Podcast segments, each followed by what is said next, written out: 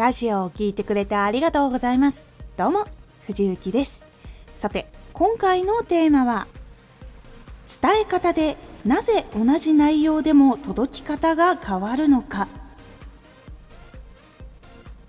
家族内のことからお仕事の契約などまで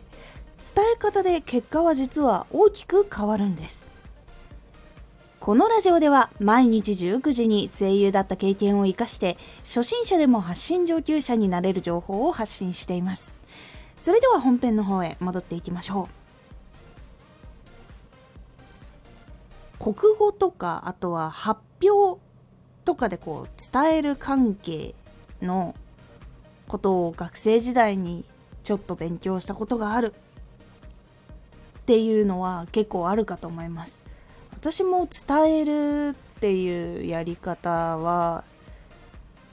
そういう専門的な勉強はやっぱり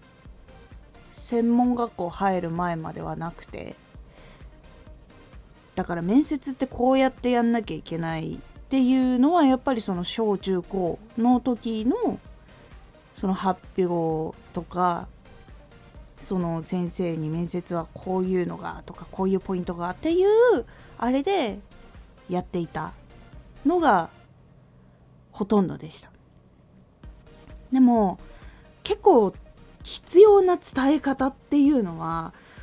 やっぱ学校では教われなくてその上鍛え方っていうのもわからないっていう方が多いのが結構現状だなっていうのが感じております。私は実際に表現をする道に行くっていうことになったので正直言ってある意味では伝え方のプロの人たちに会うことができたから勉強ができたっていうのも実際にあるしそれ以外にも独学で本読んだりとか自分で練習したりとかはやっぱりしているからこそできるようになったところはありました。伝え方を鍛えるとまずどうなるかっていうとお願いを快く聞いてもらえる。伝えたかったことがしっかり相手にも届く。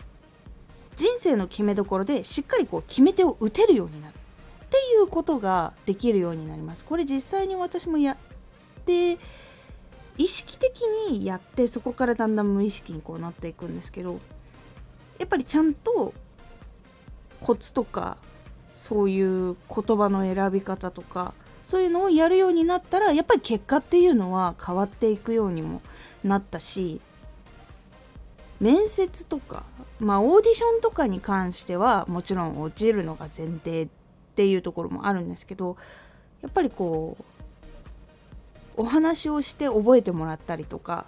心地いいと感じてもらうとかいうことがあってそれによって採用されるみたいなことはやっぱり多いですね。なので比較的ある意味ではイエスを言ってもらえる確率がもう全然変わりました。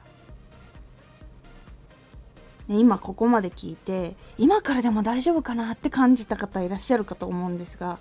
伝え方っていうのはいつから始めても身につけることができる技術ですこれに関してはもう本当に自信持って言えるんですが私も学校卒業してからだしで学校卒業してからって言っても二十歳とかそこの前後あたりなんでしょって感じる方もいると思うんですけど実際にその養成所に行って30代後半の人に会うこととかもあったりとかしてそういう人たち、まあ、クラスの人って年齢が本当に幅広くいたりしてでそういう人たちとこう一緒にいろんな伝え方の勉強とかしてでもそういう人でもやっぱりできるようになったしだから年齢って関係ないんだなっていうのを結構実感はしたことがあるのでこれは大丈夫です。まあ、なぜかっていうとこう算数 1+1 は2とかあと100マス計算みたいな何かける何は何とか九九覚えたりとか水平リーウェイ覚えたりとかあと漢字を練習して書けるようになったりとかそれと同じことなんですよ。いわゆる何度も練習して使い続けていたら日常でも普通に応用で使えるようになるっていうのと同じようなものなので基本的に伝え方ってなんかプロの話し手さんのセンスが必要とかそういうふうに思う必要はないです。そうじゃなくてもできることがいっぱいあります。なので安心してください。で伝え方が印象をめちゃくちゃ変える。どういうこう風に変わるのかなっていう例を今回一つお届けしようと思います。例えば家でもいいし会社でもいいんですけど掃除をしてほしい。いわゆるフロアをきれきれいにしてほしいとかあると思うんですけどその時に伝え方を今2つ言いますね。1つ目が掃除して。2つ目がいつもありがとう。ここほこりがたまりやすいから一緒に掃除しない。この2つでもしもあなたが言われた時掃除してっていう一言だけ言われたらあまり気持ちよくすぐにやろうとは思いにくいと思うんですよ。